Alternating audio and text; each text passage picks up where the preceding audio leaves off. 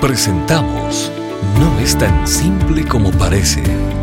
Las respuestas del doctor Miguel Núñez a tus preguntas del día a día. Bienvenidos.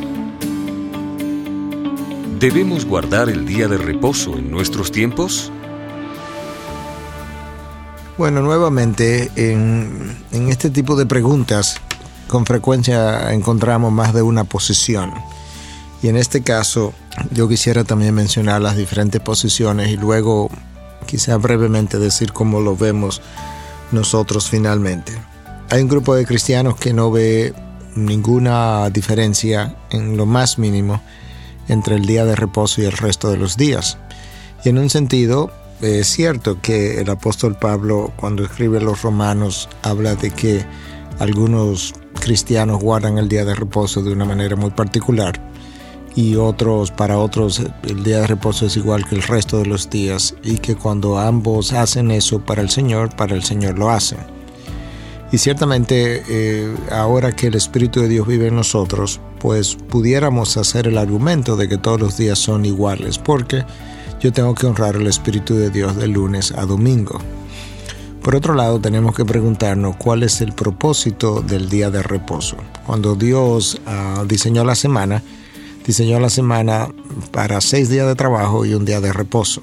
Dios entiende la fragilidad humana y la necesidad del cuerpo humano de descansar. De manera que desde el punto de vista biológico, eh, médico, nosotros sabemos que hay una necesidad de descanso y si estructuramos a la iglesia o la sociedad para que la gran mayoría de las personas en esa sociedad eh, pudieran descansar de forma conjunta, pues eso favorece el funcionamiento de esa sociedad y en el caso del cristiano estaría también honrando el diseño de Dios que permite el trabajo, que desea el trabajo, pero que también ha creado de manera particular un día de reposo.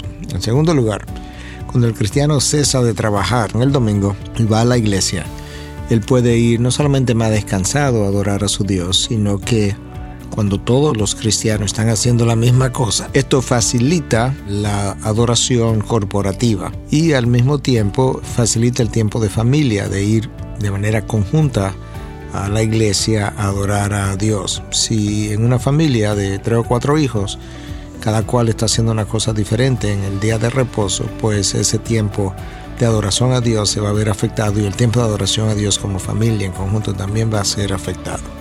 Ahora, en la iglesia evangélica algunos guardan el día de reposo hasta el punto de que deciden no ir a un restaurante, por ejemplo, porque entienden que ir a un restaurante está forzando a individuos a trabajar y que en el día de reposo no se debe trabajar. Bueno, la realidad es que esos restaurantes están abiertos independientemente de que nosotros vayamos o no vayamos y las personas están trabajando independientemente de que vayamos o no vayamos. Eh, nosotros respetamos esa posición y el que lo guarda para el Señor de esa manera, pues creemos que lo está honrando también.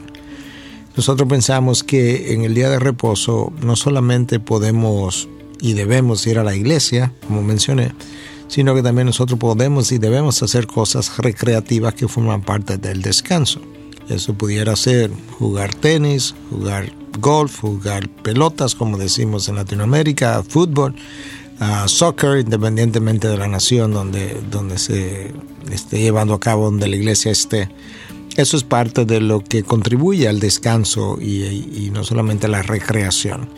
Entonces, eso ahí donde nosotros estamos. Yo creo que el día de reposo debe ser guardado, eh, pero de una manera sabia, eh, lo cual implica que no debiéramos estar trabajando, pero si hay una necesidad mandatoria por la cual yo debo trabajar, tampoco creemos que estamos violando un principio y estamos pecando.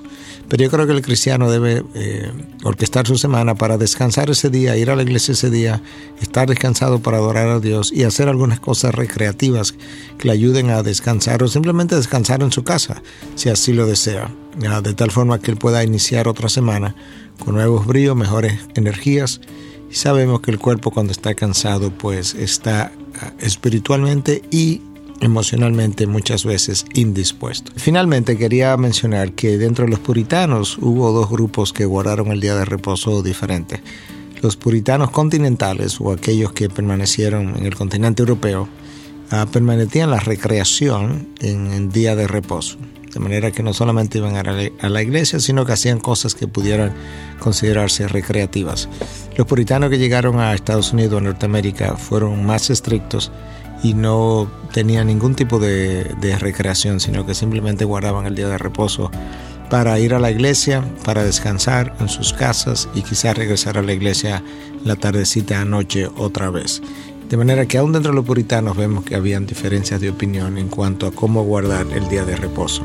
Esperamos que estas informaciones le haya podido servir de ayuda para saber cómo tomar una decisión personal en cosas como estas.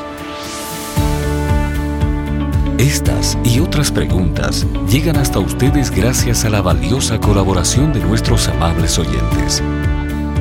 Si deseas compartir con nosotros tus consultas e inquietudes, visita nuestra página de internet integridadysabiduría.org. Gracias por tu gentil atención y será hasta la próxima.